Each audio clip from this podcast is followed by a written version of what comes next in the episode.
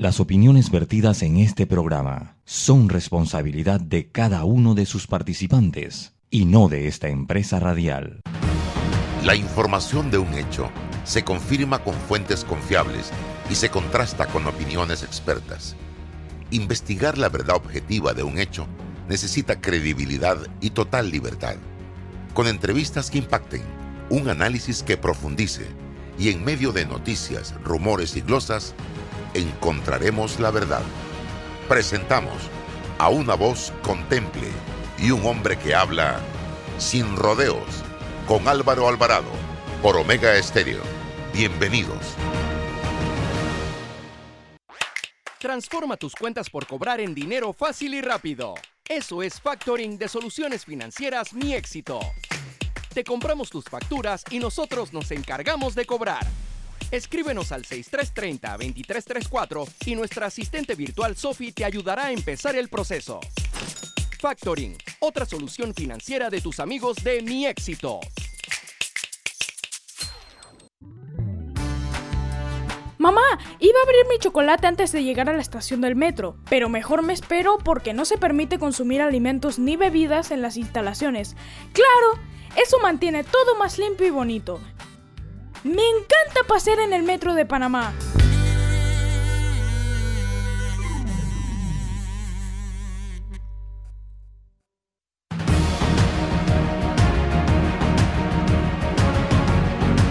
¿Qué tal amigos? Tengan todos muy, buenos días, bienvenidos. Estamos ya en Omega Estéreo, total cobertura nacional de frontera a frontera, también en nuestras plataformas Instagram, TikTok, Twitter, Facebook, fanpage y en YouTube. Pueden ver el programa en todas estas plataformas y lógicamente la señal madre a través de Omega Estéreo. Hoy nos acompaña César Relova como todos los días y nuestro panelista de los lunes, el colega periodista Rolando Rodríguez. Vamos a tener también, Roberto, si ya podemos darle la bienvenida a Olmedo Arrocha, magistrado de la Corte Suprema de Justicia y vicepresidente de la Corte Suprema de Justicia y presidente de la Sala Civil, ¿no así, eh, César, eh, el eh, magistrado Olmedo Arrocha. Y vamos a tener, el 2 de enero del 2022. a partir del 2 de enero de este año. Y vamos a tener la oportunidad de conversar con él sobre la propuesta de nuevo Código Civil que se está planteando por parte de la Corte Suprema de Justicia, liderada en esta oportunidad este proyecto, esta iniciativa por el propio magistrado Olmedo Arrocha. Eso va a ser en, unos segundos porque quería eh, pasar revista un momentito a la carta que envió el doctor Julio Sandoval al ministro de Salud Luis Francisco Sucre. Dice que ante el inminente incremento en la tasa de contagios de casos de COVID, debido a la variante Omicron y en la cual se proyectan hasta 20 mil casos diarios y 140 mil casos semanales en un pico máximo en las próximas dos a cuatro semanas y que la capacidad hospitalaria en los principales hospitales privados de Panamá, región metropolitana, y en los públicos ya está en el 40%, tengo a bien hacerle algunas recomendaciones puntuales basadas en las guías actuales del CDC, eh, el Centro de Control de Atlanta de Enfermedades y de amplias discusiones con los colegas locales de los siguientes temas. Actualizar criterios de cuarentena, aislamiento. Toda persona que tuvo contacto con caso positivo y está completamente vacunada no debe hacer cuarentena y seguir uso estricto de mascarilla. Punto. Si tú tuviste un contacto estrecho, no tienes ningún síntoma de nada, no tienes por qué quedarte en la casa cinco días cuando tienes que ir a trabajar y no tienes ningún síntoma, simplemente uso adecuado de la mascarilla, los cuidados pertinente y sigue trabajando. Es lo que plantea el doctor Julio Sandoval. Acortar la cuarentena a cinco días. ¿Y por qué se plantea esto? Y, termino el párrafo. Sobre todo en casos de personas indispensables para el país, realizar una prueba antígena o PCR el quinto día para que pueda regresar a su trabajo con su estricto uso de mascarilla. ¿Qué pasa? Y estuve leyendo y coinciden los profesionales de la salud. El paciente de COVID variante Omicron contagia dos días antes de aparecer los síntomas y tres días después de aparecer los síntomas. O sea, son prácticamente cinco días, máximo seis, en el que ese paciente está contagiando. Y eso es lo que está planteando eh, el doctor Julio Sandoval aquí en esta nota. Cinco días de eh, incapacidad o de cuarentena la persona paciente COVID. Y, lo que plantea él son cinco días después, me imagino, de, que diste positivo. Eso es lo que hay que debatir ahora, porque 10 días, 14 días, con gente que tiene COVID, pero ni siquiera tiene absolutamente nada de síntomas o síntomas de resfriado leve, hoy día tienen en la, en la casa a más de 300 mil personas, producto de gente que es positiva y otros que dicen haber tenido contacto directo, estrecho con una persona COVID positiva.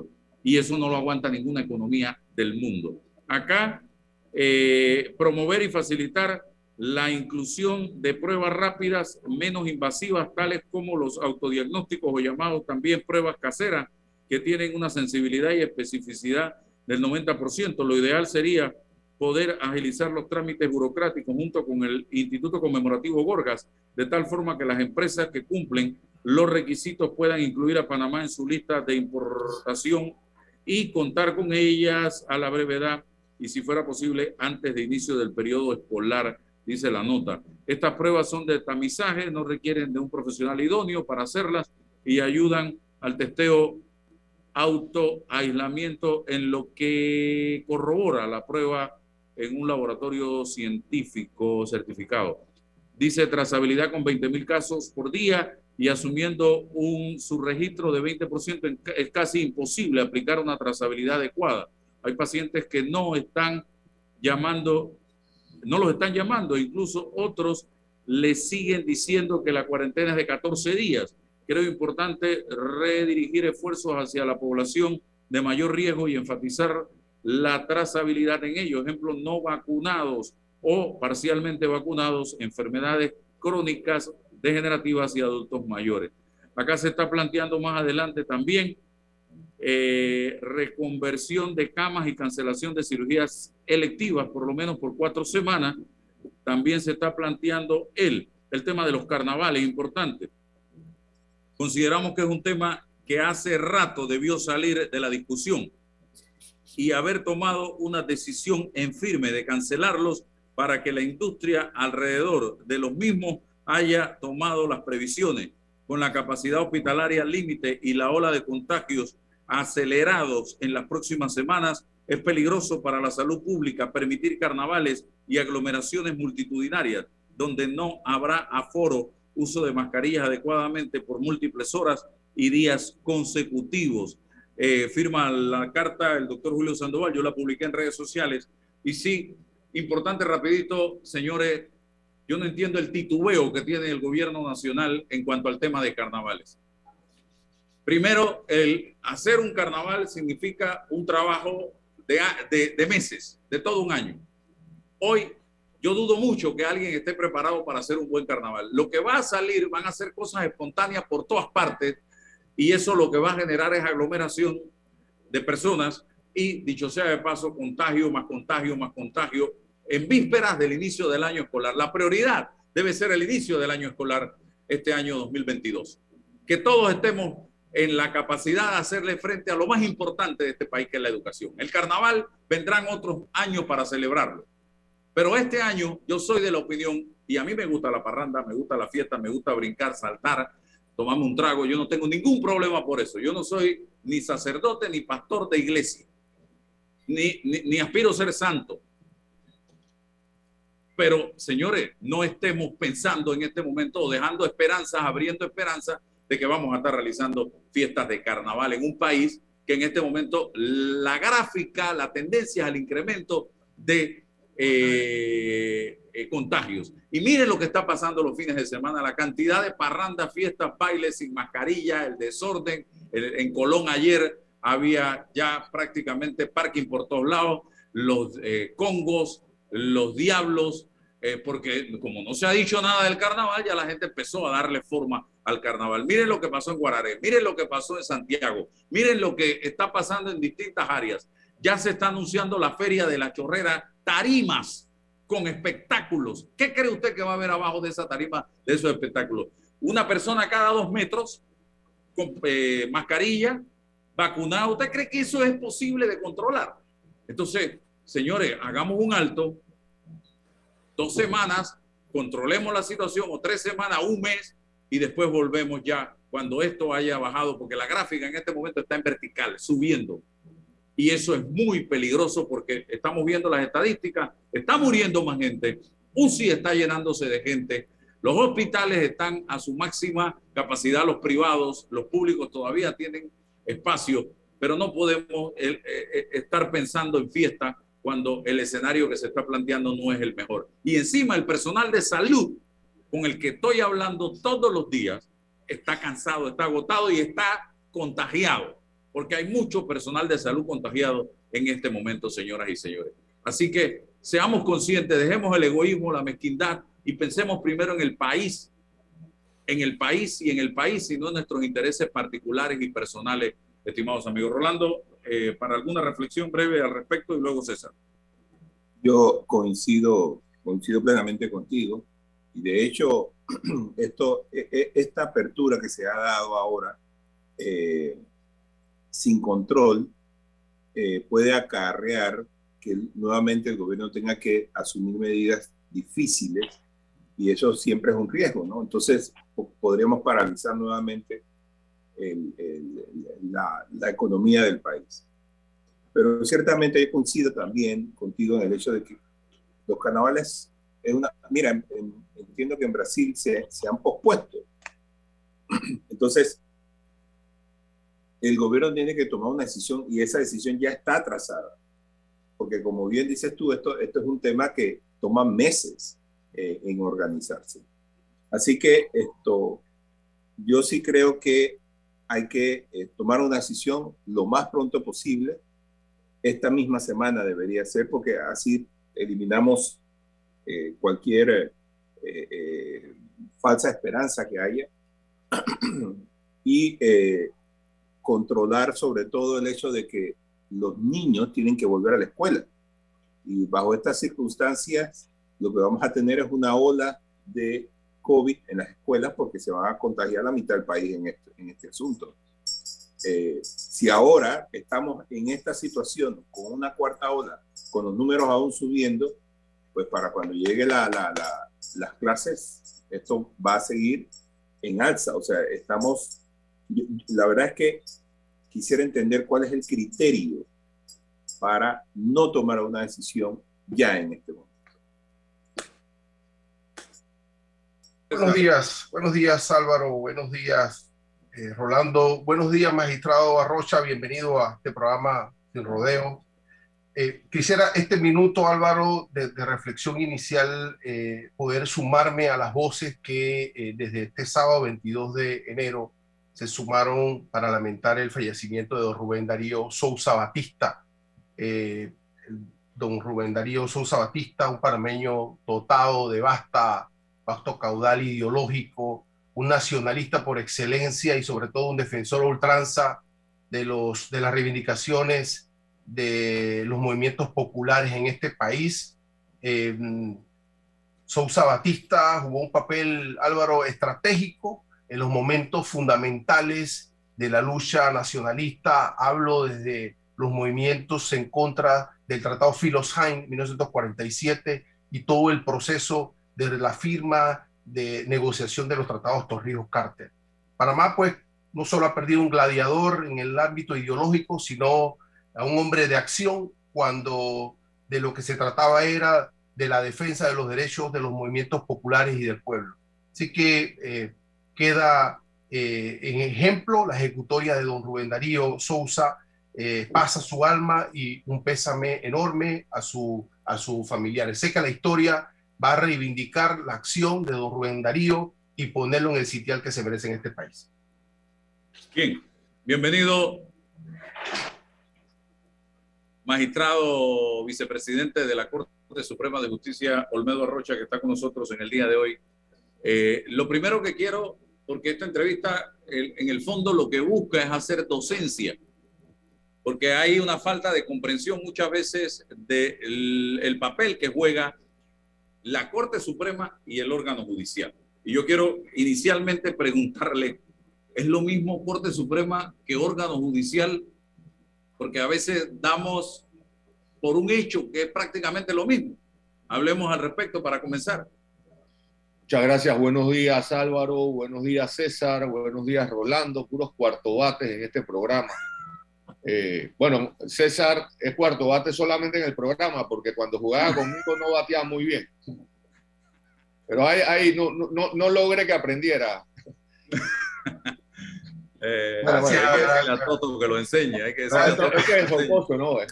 Es, la, la, jocosidad es para romper el hielo, ¿no? Para no poner Pero va a quedar en el ideario nacional que he sido más obolista. Tengo que ver cómo me reivindico.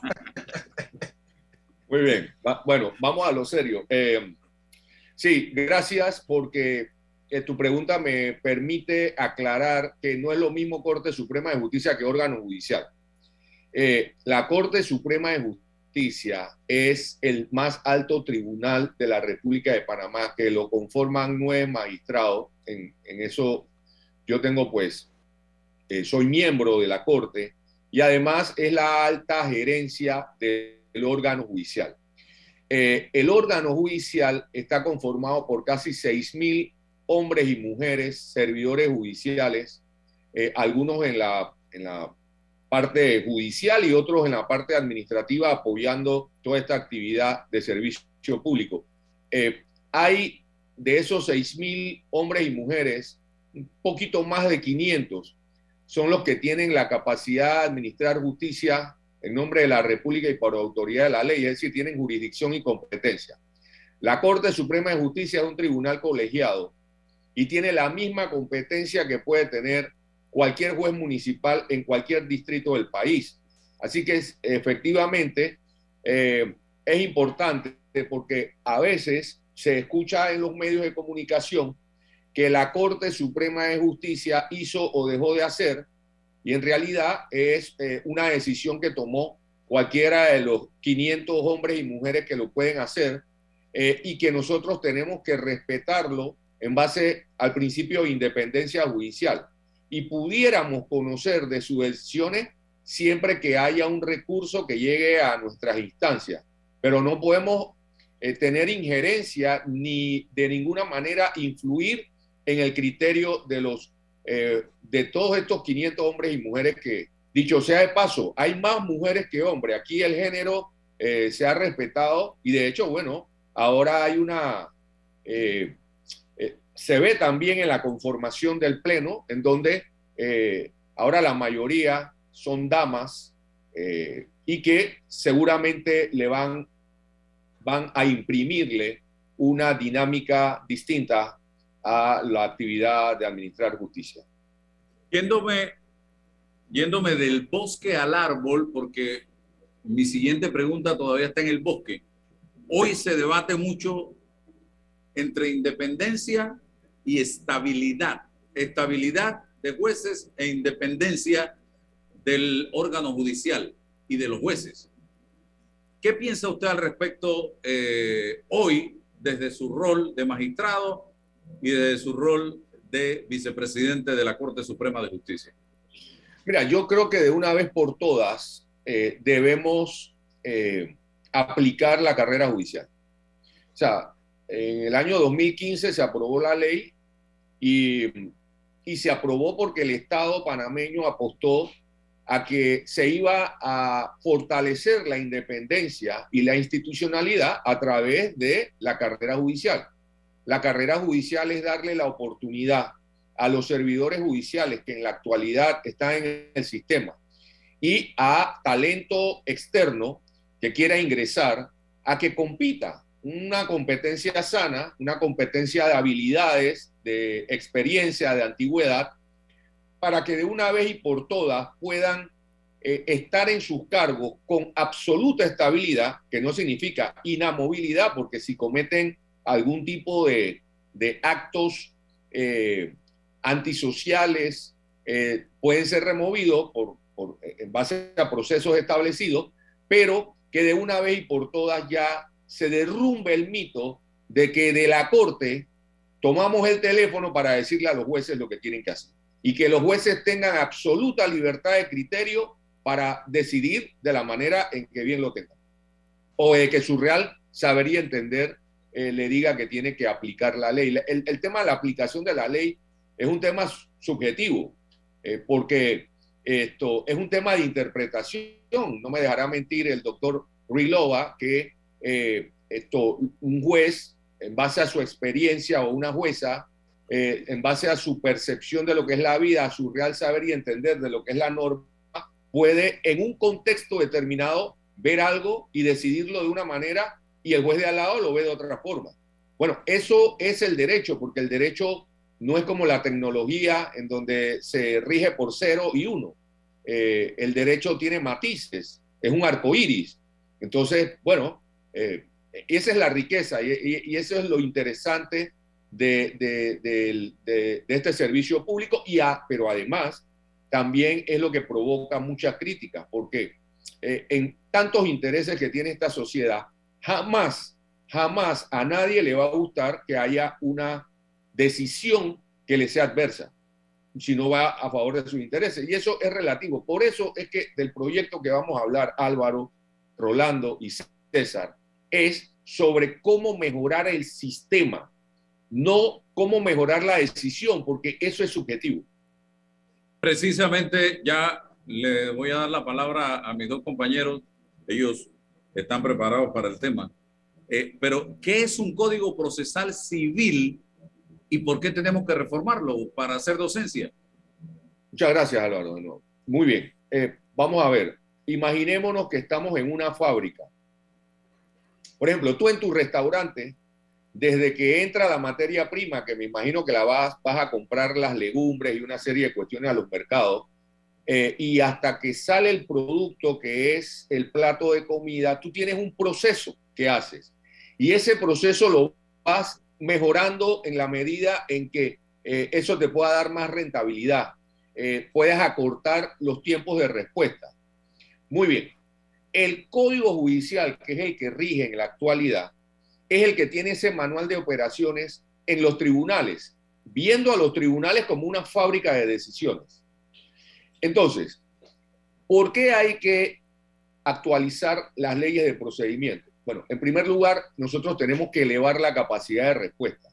La capacidad de respuesta vista como eh, el menor tiempo posible para tomar una decisión, sin que el rapidez significa eh, eh, esto, tiempo razonable. Pero, entonces, lo primero que tenemos que hacer para eso es poder actualizar las normas para que no estén inmersas en tanta burocracia y tecnocracia judicial.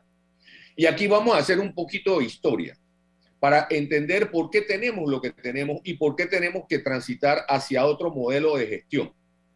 Eh, fíjate, el profesor Jorge Fábrega Ponce, insigne eh, e ilustre jurista panameño, en el año 74 fue designado por el Ejecutivo de aquella época para eh, reformar el Código Judicial que nos regía desde 1916. Él inicia ese trabajo en 1974, lo culmina en 1984 y se promulga una ley de esa, de esa fecha. Y luego entra a regir el primero de abril de 1987. Estamos hablando entre 30 a 40 años. Pero la filosofía que viene eh, contenida en ese código, la ideología, era que debido proceso es igual a más ritualidad, más formalidad, más solemnidad. ¿Y por qué? Porque los grandes pensadores procesalistas, que son, fíjate, aquí vamos a ver un denominador común, eh, alemanes, italianos y españoles en la, en la Segunda Guerra Mundial y posguerra y ellos, que, venían de, un, de gobiernos fascistas para esa época, comenzaron a pensar cómo podían proteger más al ciudadano para que no fuese arrollado por el riesgo de que eh, la justicia se convirtiera en un mecanismo de abuso del poder. Entonces ellos apostaron a incluirle una cantidad de ritos para dejar válvulas de escape para que ese ciudadano pudiera sortear ese riesgo de abuso de poder. Pero eso ha venido evolucionando, pero nosotros no hemos evolucionado. Entonces, hoy vivimos en el siglo XXI y todas las personas, la mayoría de las personas, estoy seguro, incluyendo a mis colegas del gremio, saben que no podemos seguir con el sistema como está, está colapsado. Te voy a poner, te voy a poner en, números. Si hoy entran seis, si, es, si este año entraron 100, 100 procesos al, al, sistema eh, civil, a la jurisdicción civil, que dicho sea de paso, esos 100 son 35 mil al año. Pero bueno, vamos a, vamos a redondearlo, 100. La capacidad de respuesta que tiene eh, en este momento medida es 90.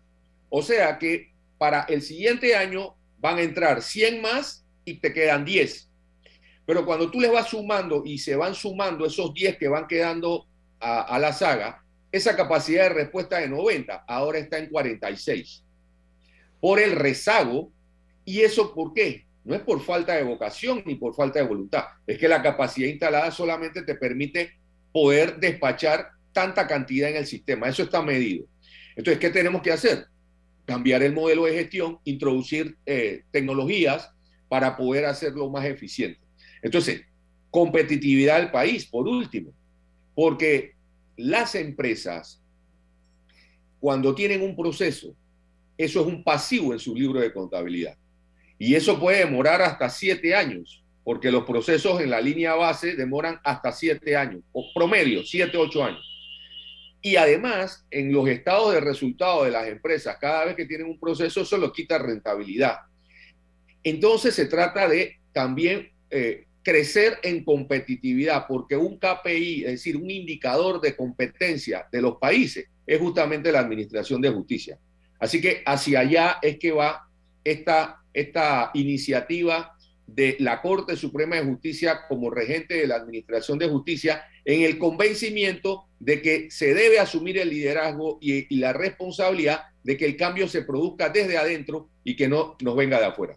Rolando. Sí, muy interesante su intervención, magistrado. Yo realmente no, no, no sé de leyes y de la civil mucho menos. Eh, en el periodismo usualmente tenemos más contacto con eh, la jurisdicción penal. No obstante, esto, yo sí he observado, por ejemplo, que esto, hay una enorme cantidad de casos, como bien dice usted, en, el proceso, en los procesos civiles que tardan décadas en, en, solucionarse. De hecho, en una ocasión me tocó eh, eh, investigar un caso sobre un proceso sumario que llevaba más de 15 años, en, que era eh, básicamente presentar una factura y hacerla efectiva, y básicamente eso nunca ha ocurrido. Entonces sí creo que hay un serio problema que hay que atender en la jurisdicción civil.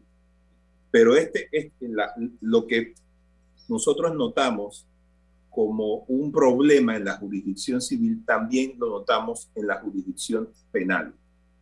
Entonces, si bien esto me parece que hay una iniciativa que va por buen camino en el sentido de que hay que reformar lo que ya tenemos, porque estas cosas no se pueden prolongar por más tiempo.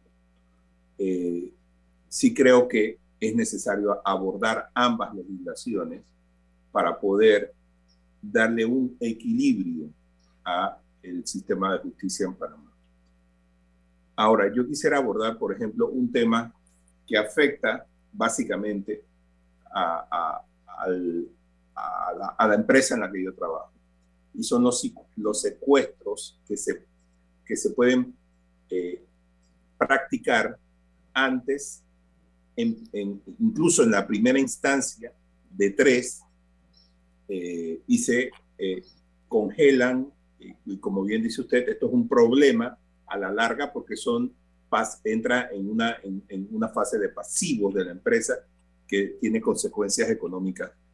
Entonces, yo recuerdo haber conversado con algunos ex magistrados y ellos trataban, mediante fallos, no mediante la legislación, tratar de eh, corregir esta falla, porque a mi juicio sí es una falla que se esté tomando, eh, congelando bienes cuando estamos únicamente en la primera fase de un proceso que en, la legislación civil puede tardar décadas. Entonces yo quisiera saber que eh, en primera instancia ir, como dice Álvaro, ir del bosque al árbol y quisiera que me respondiera la primera parte que es qué se hace en la otra legislación porque también es un campo minado y específicamente entonces aterrizamos en el tema ese de los secuestros. Con mucho gusto, Rolando. Mira, eh, lo primero que debo decirte es, te, voy a ofrecer una opinión personal. Eh, eh, yo no puedo comprometer con lo que voy a hablar a el resto de los miembros del Pleno de la Corte, pero bajo honestidad intelectual, tengo que decirte que para mi gusto se confundió oralidad y verbalización cuando se diseñó el nuevo sistema penal acusatorio. Y eh, he tenido la oportunidad de poder no solamente verlo intelectualmente, porque aquí vemos los amparos, las apelaciones de los, la gran cantidad de amparos que se está dando en la actividad del sistema penal acusatorio, pero también lo pude eh, practicar cuando nos ha tocado ser jueces o fiscales eh, en, procesos de aforados. Y allí, allí pude identificar inmediatamente el tema de que, no, de que se confundió, repito, verbalización con, con eh, la introducción de oralidad estratégica. O sea, todo el proceso del sistema penal acusatorio se tiene que verbalizar, es decir, incluso las pruebas documentales, usted las tiene que ir a leer, informes, cualquier documento, leerlo, y a mí me parece que eso bueno, eso se hizo porque supuestamente de esa manera el juez iba a tener más inmediación. Yo no estoy seguro que después del juez estar escuchando dos semanas que le estén leyendo un, documento, mm, él cuando tenga que ir a deliberar esté muy claro en todo lo que escuchó. Eh, entonces, bueno, esas cosas hay que repasarlas. ¿Por qué? Porque ahí se ha creado un cuello de botella. Porque cuando vas a la, al juicio oral, o vas a la etapa que se llama la etapa de acusación, como, como hay que hacer tanta verbalización, hay mucho tiempo y no tenemos suficiente cantidad de jueces y no tenemos suficientes eh, espacios de audiencia. Entonces ahí ya se está creando un cuello de botella y efectivamente yo no soy experto, no es mi sala, pero eh, por supuesto que creo eh, que, que se debería revisar. De hecho, entiendo que en la Asamblea Legislativa ya hay una buena cantidad de eh, bondadosas iniciativas para mejorar el sistema. Pero vamos a, volver al tema de la jurisdicción penal. Mira, tu pregunta también me permite dimensionar y poner en perspectiva numérica eh, esto, el servicio de administración de justicia. como, gerente de una empresa, tú tienes que ubicar dónde está tu mayor cantidad de demanda frente al servicio que tú ofreces o al producto que tú ofreces. Y una institución como esta no puede ser eh, administrada eh, a espaldas de las buenas técnicas de gerencial. Entonces, efectivamente, la jurisdicción que más atrae a los medios de comunicación, porque hay más controversia, porque hay más emoción, porque hay mucho más intereses que puedan estar aflorando, es la jurisdicción penal pero la jurisdicción penal representa el 15% de toda la demanda del servicio en la Administración de Justicia. En cambio, la jurisdicción de familia es la primera y es como el 31%. Y le sigue por ahí la jurisdicción civil. Entre ambas jurisdicciones es el 62% de eh, la demanda del servicio de administración de justicia. Y fíjate por qué les digo esto. Porque nosotros gerencialmente necesitamos eh, estratégicamente ver cómo podemos hacer más eficiente el poco recurso que se nos asigna. No estoy diciendo que a la jurisdicción penal se le tiene que quitar sus conquistas. No, no, no.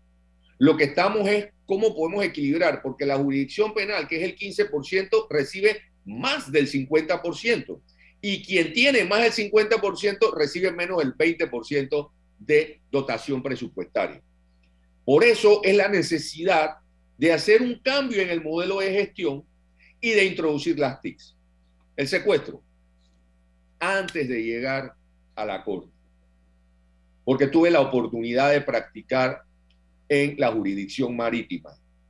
Eh, Rolando, esto, yo era un convencido de que había un exceso de libertad, llámese entonces libertinaje, en las medidas cautelares. Eh, y, y lo estoy diciendo muy académicamente. No es justo, no parece ser justicia que cualquier persona reciba una comunicación de su empresa, de su banco, donde le dice 14, hoy es 14, oiga, han sido congelados todos sus bienes. Y no tenga cómo pagar la quincena al siguiente día.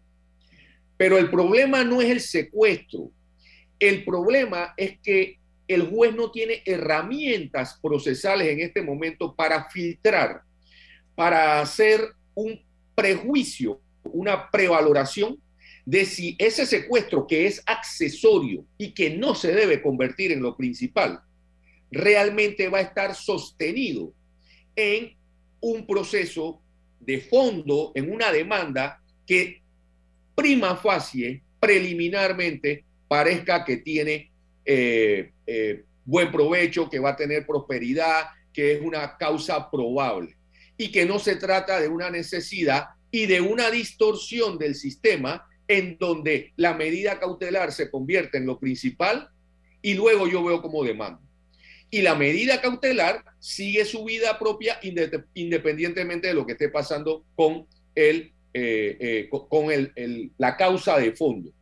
Y allí nos quedamos eh, y entonces se ha, y, fíjense que voy a decirlo con mucha responsabilidad porque yo soy del gremio, yo llegué aquí como representante del gremio, yo no soy institucional, es decir, yo no he hecho carrera en el órgano judicial, igual que César, somos de subir y bajar escalera y subirnos el saco y tener la necesidad de ver cómo pagamos las quincenas cada, cada, cada 15 días, ¿no? La, la nómina.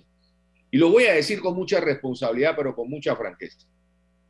El problema no son los abogados, el problema es que tú tienes un incentivo perverso en el modelo de gestión. Entonces hay que usarlo. Y lo que se ha convertido en este momento es que, Rolando, un abogado te pregunta primero, ¿tienes dinero para secuestrar? Y después que escucha la respuesta te dice, ¿cuál es tu caso? Eso no puede ser. Eso no es justo. Y, casualmente una de las cosas que estamos interviniendo es ese aspecto en este, en este anteproyecto de ley. Es decir, el juez, y no ir aparte, perfectamente, antes de que la contraparte se dé cuenta, puede, eh, frente a las solicitudes de medida cautelar, puede decretarla, pero le tienen que presentar la demanda en conjunto para que él pueda medir, pueda filtrar si realmente está en una causa probable o se trata de una necesidad o de fines aviesos. Así te podría contestar. Y esto era mi convencimiento independientemente de las coyunturas, como lo que me comentas de la empresa donde tú trabajas. César.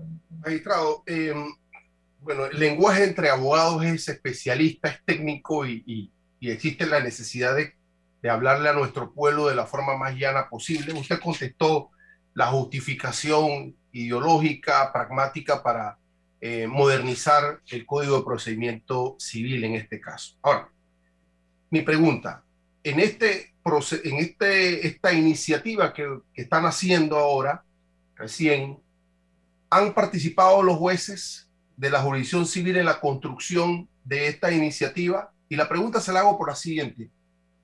En el proceso de formación de la ley, por supuesto que actúan, hay un procedimiento, actúan los que tienen iniciativa legislativa, actúa el Parlamento y los, ratifica el Ejecutivo. Pero quien la aplica en materia jurídica son los jueces. Entonces, a veces no he comprendido históricamente cómo con un artículo el 215 de la Constitución Nacional que tiene un imperativo, un imperativo constitucional que dice las, leyes procesales que se aprueben se inspirarán, entre otros, en los siguientes principios. Uno, simplificación de los trámites, economía procesal y ausencia de formalismo. Es un imperativo constitucional con independencia de, la, de las ideologías. La pregunta es, ¿es un problema de la formación de la ley o es un problema de la aplicación de la ley para cumplir con esto? Porque si modificamos el código de procedimiento y no resolvemos este tema de la constitución, no vamos para ninguna parte, magistrado. ¿Cuál es su visión? Sí, tiene toda la razón, César. Eh, hay, una, hay un divorcio entre el texto del Código Judicial, que es el que nos rige ahora, y eh, el principio que usted está comentando del de, eh, artículo 215 de la Constitución. Están totalmente alejados, porque nuestro Código Judicial actual, que es el que, que estamos tratando de reformar, no reformar, transformar totalmente el modelo de gestión, eh, está basado en lo contrario, en, en, ritualidades, en, en, tecnocracia y burocracia judicial, en solemnidades, en, etapas improductivas totalmente, repetitivas, y, y, es exactamente lo contrario a lo que es la simplificación. Y además, a veces efectivamente parece que el derecho procesal es el fin y no el medio. Así es. Entonces, eh, eh, eh, efectivamente. Y, con respecto a, la, a, lo de la participación, y gracias también por la pregunta, César, vamos a ver. A mí alguien me dijo un día, ¿sabes cuál es la diferencia entre humildad y orgullo? Entonces me explica, bueno, a ver, ¿cuál es? Bueno, mira, Orgullo es creer que puedes hacer las cosas solos, solo, tú solo. Y humildad es saber que solamente lo puedes hacer acompañado y junto con los demás. Nosotros no estamos inventando nada. Y eso hay que decirlo responsablemente. Ha habido otros esfuerzos anteriores. Lo que hay es una visión distinta. Por ejemplo, aquí, bajo el liderazgo creo que fue el magistrado, ex magistrado eh, Harley James Mitchell, se hizo una propuesta, pero para hacer la reforma número 56 al Código Judicial. O sea, era una reforma parcial que introducía un poco la oralidad, que introducía alguna simplificación y desjudicialización de algunas causas. Y, y, y muy, o sea, e, es necesaria, pero desde mi punto de vista no es suficiente. La visión que tenemos acá es de una transformación total al modelo de gestión y no de, una, de, que sea la reforma 56. Pero esa que iba a ser la reforma 56 está embonada en esta iniciativa, casi que absolutamente. Y en esa, en esa iniciativa anterior hubo la participación de una serie de operadores de justicia eh, que acompañaron este, ese esfuerzo.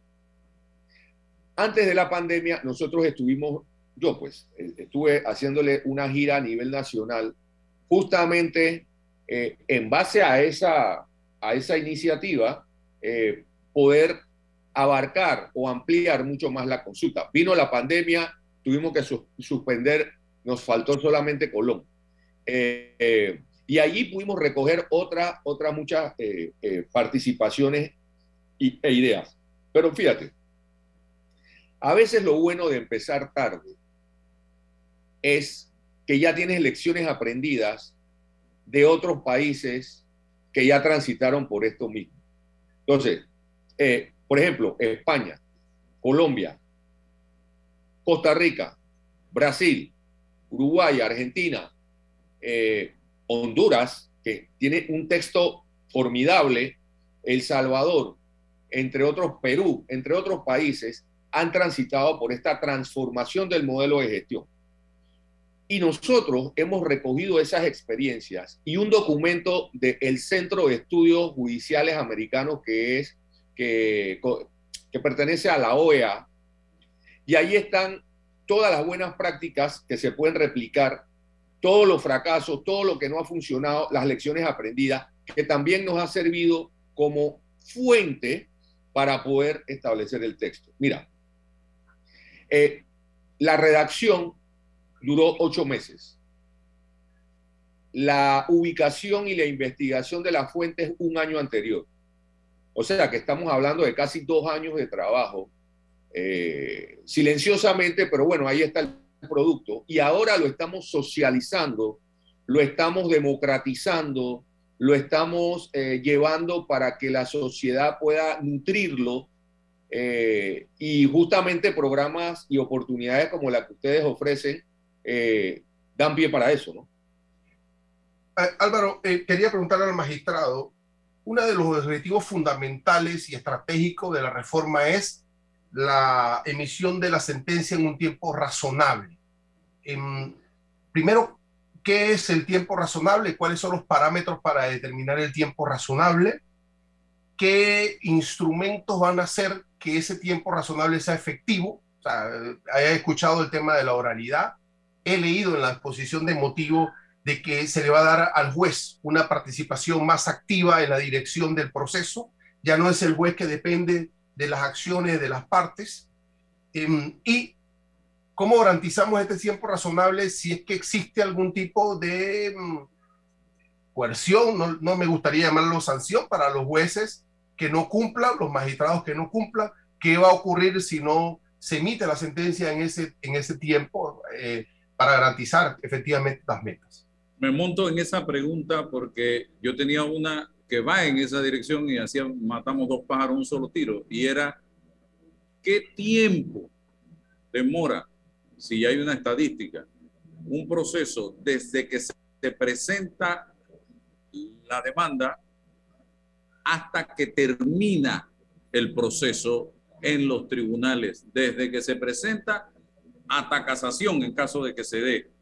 Y eh, si tienen esa estadística, eh, me gustaría saber la respuesta y que adicional a lo que plantea César y lo que usted plantearía en esto, que es una novedad, ¿qué otras novedades incluye esta iniciativa? Adelante, magistrado. Gracias, gracias. Eh, bueno, primero referirnos al tiempo razonable cuya definición nos solicita eh, don César.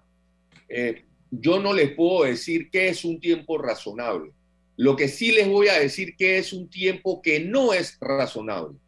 El término promedio, el promedio de un proceso civil está entre 7 a 8 años. 7 a 8 años, yo no recuerdo qué estaba haciendo hace 7 o 8 años atrás, como, como lo he dicho en otras ocasiones.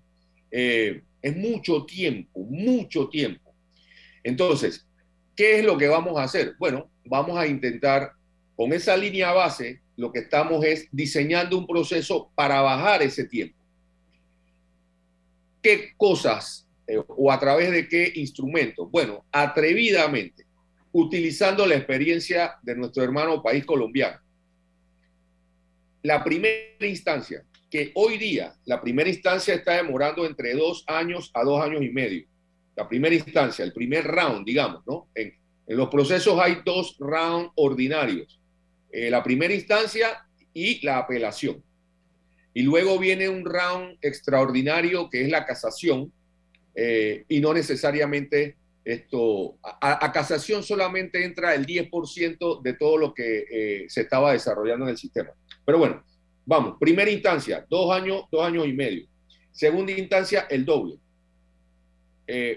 entonces, ¿qué estamos haciendo? Primera instancia, no puede demorar más de un año. Segunda instancia, no puede demorar más de seis meses. Eso no es un invento. Eso no es innovación eh, desde el punto de vista de las experiencias de otros países. Al contrario, es la referencia que estamos utilizando de lo que hoy día es en Colombia el proceso de la jurisdicción civil.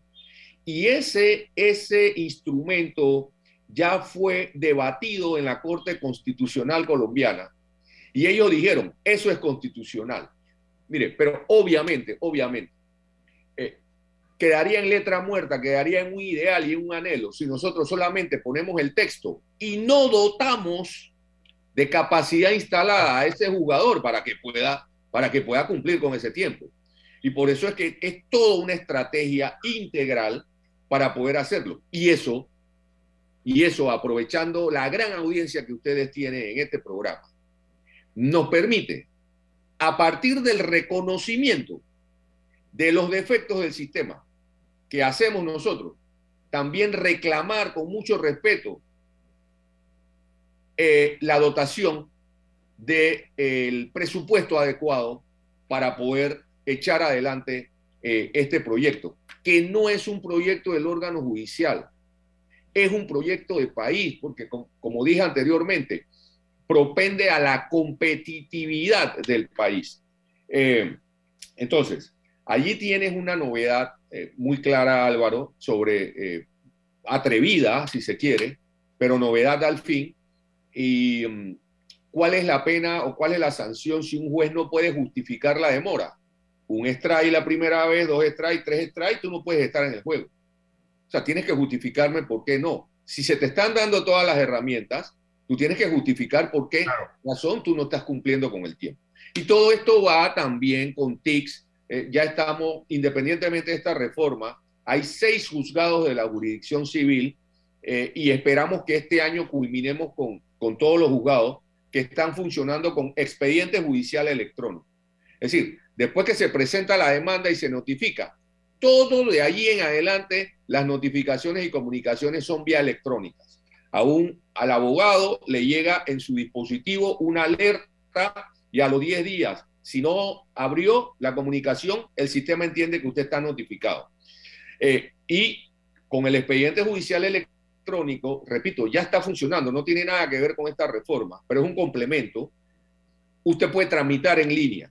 Es decir, eh, un abogado eh, tiene que presentar un incidente, un memorial, no tiene que acudir presencialmente, lo puede enviar a través de una plataforma, eso le llega al juzgado, el juzgado le dice, ya fue recibido. Eh, y así todo, y se va creando un expediente judicial en línea, de manera de que puedan acceder a él tanto servidores judiciales para trabajarlo y abogados también. Eso va a disminuir el tráfico de consultas y también entonces le vamos a poder dar a los tribunales más tiempo para que se dediquen, más que atender al público, que lo tienen que hacer, que se dediquen a decidir. Eh, otras cosas que le podemos mencionar eh, puntualmente. Mira, lo que es la notificación personal, eh, desde mi punto de vista se ha confundido. Esto, porque se, ha entendido que notificación personal es prácticamente que vaya el funcionario y se tome una foto con la persona cuando está, como hacen los notarios, ¿no? Eso no es notificación personal.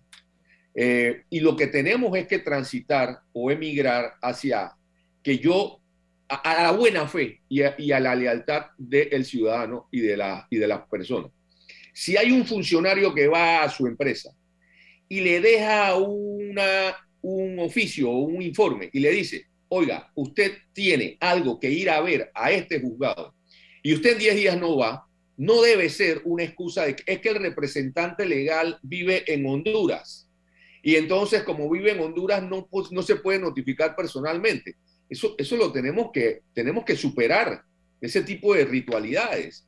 O sea, el correo electrónico, dígale al señor en Honduras que nombre un abogado y, vaya a en los 10 días, y si usted no va en 10 días, le vamos a poner un, defensor para que le siga la causa. Eh, estamos introduciendo también el servicio opcional de notificación eh, de demandas mediante notario. Entonces, en vez de, esperar seis meses a ocho meses, que es lo que demora más o menos la notificación, porque además las direcciones en Panamá es de que debajo, del, al lado del palo de mango, en la esquina de eh, donde vive don Pedro, o sea, eh, eh, eso también complica mucho y además los que hacen las notificaciones somos nosotros mismos, con una limitación en transporte, en persona y una serie de, causas. Así que quien quiera ahorrarse seis a ocho meses y puede ir donde un notario y el notario le hace las funciones de notificación, pues eso es una cuestión opcional. Otro tema que eh, que se está introduciendo evidentemente es la oralidad, pero de manera estratégica, no verbalización del proceso. Una primera audiencia en donde usted va a ver, va a poder depurar las discusiones accesorias y quedarse solamente después de esa audiencia con el fondo del asunto. Por ejemplo, hay una figura que se llama la prescripción, que significa que usted no fue en el momento o en el tiempo que la ley le permitía ir a tocarle la puerta a este servicio público para recibirlo. Entonces, ocurre que en el, en el modelo actual la prescripción no se puede decretar previamente, sino que tú tienes que esperar la decisión del fondo para que un juez diga, palabra más o palabra menos, tal vez usted tenía razón, tal vez no, pero eso está prescrito.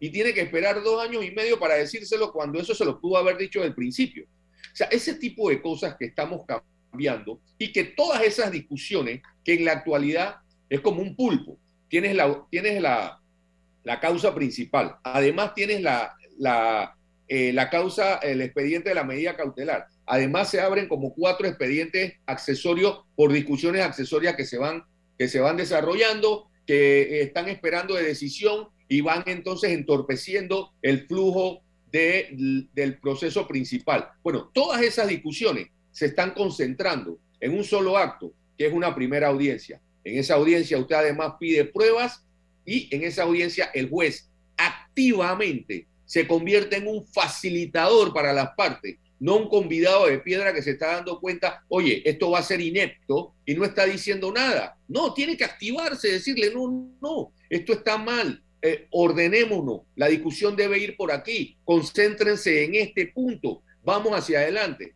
Y eso le ayuda al propio, al propio juez. Y una segunda audiencia que es para practicar testimonio y peritos. Y allí mismo, con una buena capacitación, el juez podría hacer lo que se hace hoy en el sistema penal acusatorio y lo que se hace también en la jurisdicción marítima y en, libre competencia. Tú puedes avanzar el sentido de la decisión. Está probado en la jurisdicción penal donde se introdujo la oralidad que el 50% de las apelaciones ha disminuido. Por un tema psicológico, cuando a usted le dicen en su cara, viéndole a los ojos, que usted no salió favorecido.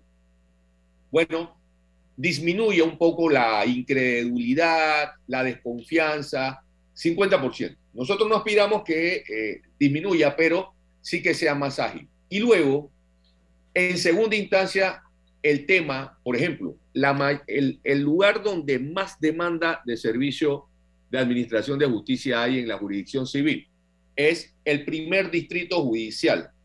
¿Qué es el primer distrito judicial?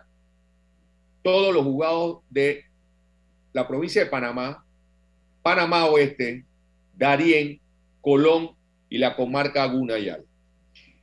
Ese espacio territorial conforma lo que se llama el primer distrito judicial. Entonces, vamos a dimensionar esto.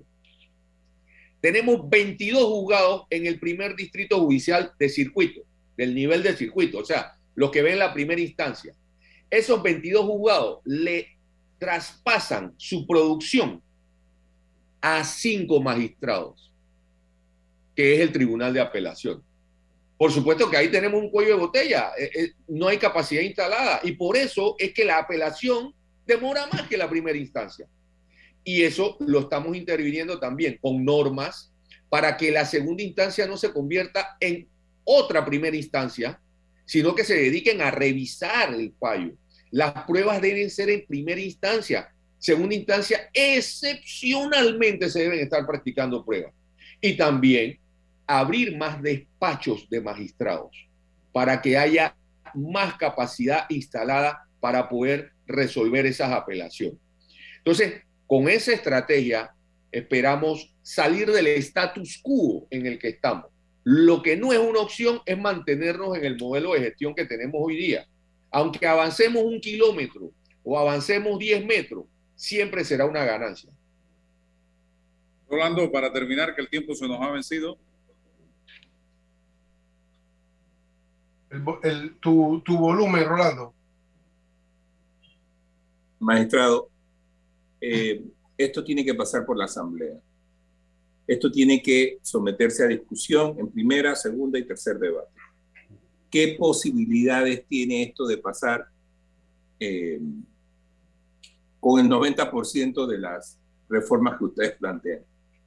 Bueno, eh, la posibilidad es en la medida en que nosotros tengamos la capacidad de sensibilizar a todos los sectores y en eso es que estamos y gracias a ustedes que nos están dando la, la, la plataforma para continuar en la labor de sensibilizar, de hacer la docencia, de que eh, el ciudadano pueda eh, internalizar cómo le afecta eh, esta mejor o cómo puede mejorarle su calidad de vida, cuál es el valor agregado para la sociedad. Y en esa medida, participando, consultando, que nadie se sienta forastero y que nosotros en el órgano judicial no creamos que tenemos la última palabra y que esto justamente se democratice, podemos entonces crecer en gobernanza. Esa gobernanza es la que vamos a llevar a la Asamblea Legislativa para que sean justamente los actores, incluyéndonos a nosotros, los institucionales, quienes puedan proteger eh, de la mejor forma posible la integridad de la iniciativa, luego obviamente de hacer una reedición con todo lo que se va a nutrir de este proceso de participación. Dicho sea de paso, nosotros hemos tenido oportunidad de tener conversaciones con los otros dos órganos del Estado, con mucho respeto, pero en aquello del ejercicio de la armónica colaboración, para plantearle justamente al órgano ejecutivo que eh, esto es competitividad para el país, eh, fue bien asimilado, y al órgano legislativo también le hemos avanzado, y ellos tienen un equipo que están ya revisando extraoficialmente eh, el texto para poder, repito, que cuando esto llegue al proceso de formación de leyes, eh, se mantenga lo más íntegro posible, producto de la participación que se hizo previamente. Me imagino que esto también lo conocen los gremios de los abogados, quienes los gremios invitados. Así mismo, esto ya se lo entregamos al Colegio de Abogados, diferentes asociaciones de abogados están también haciendo el análisis, eh, incluso expertos extranjeros también le hemos pedido que nos opinen. Eh, esto, hemos ido al CONEP, eh, ya fuimos también a la Cámara de Comercio, APD está pendiente porque Elisa Suárez, aprovecho la oportunidad para mandarle saludos y, desearle pronta recuperación de sus quebrantos de salud. estamos eh, por iniciar una gira por todo el país, volviendo a consultar a los mismos operadores judiciales, las academias, las facultades de derecho, que son muy importantes en esta transformación, también han sido eh, participadas de esta iniciativa. Eh, está colgado en la página web del órgano judicial el texto digital. Yo se lo he enviado no sé a cuántas personas. de hecho, ahora se lo puedo enviar a ustedes también. Eh, y bueno, la consulta eh, se va a hacer esto, y de eso se trata, Rolando. Eh, claro que es un riesgo, yo entiendo lo que, lo que estás planteando y la preocupación, pero repito, yo creo que haciéndolo con participación previa, vamos a hacer que las personas se puedan empoderar. Y, y, de eso se trata, que lo vean como, como que no es una iniciativa del órgano judicial solamente, sino eh, que han participado, han tenido la oportunidad de aportar para construir, no para destruir, porque repito, el status quo no es la opción.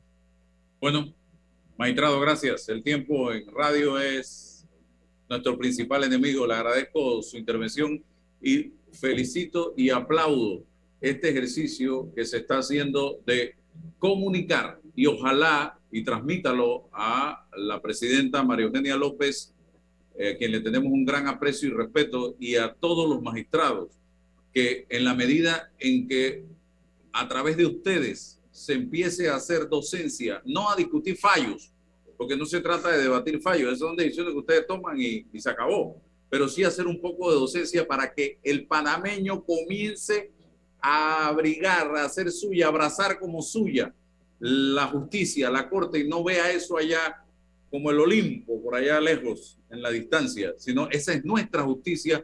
Ah, yo entiendo la justicia, cómo funciona, la sala penal, la sala civil, lo contencioso administrativo, para qué sirve, cómo puedo tener acceso, en qué momento. Todas estas cosas hay que ilustrar a la población panameña a través de los medios de comunicación. Y estas conversaciones no matan a nadie.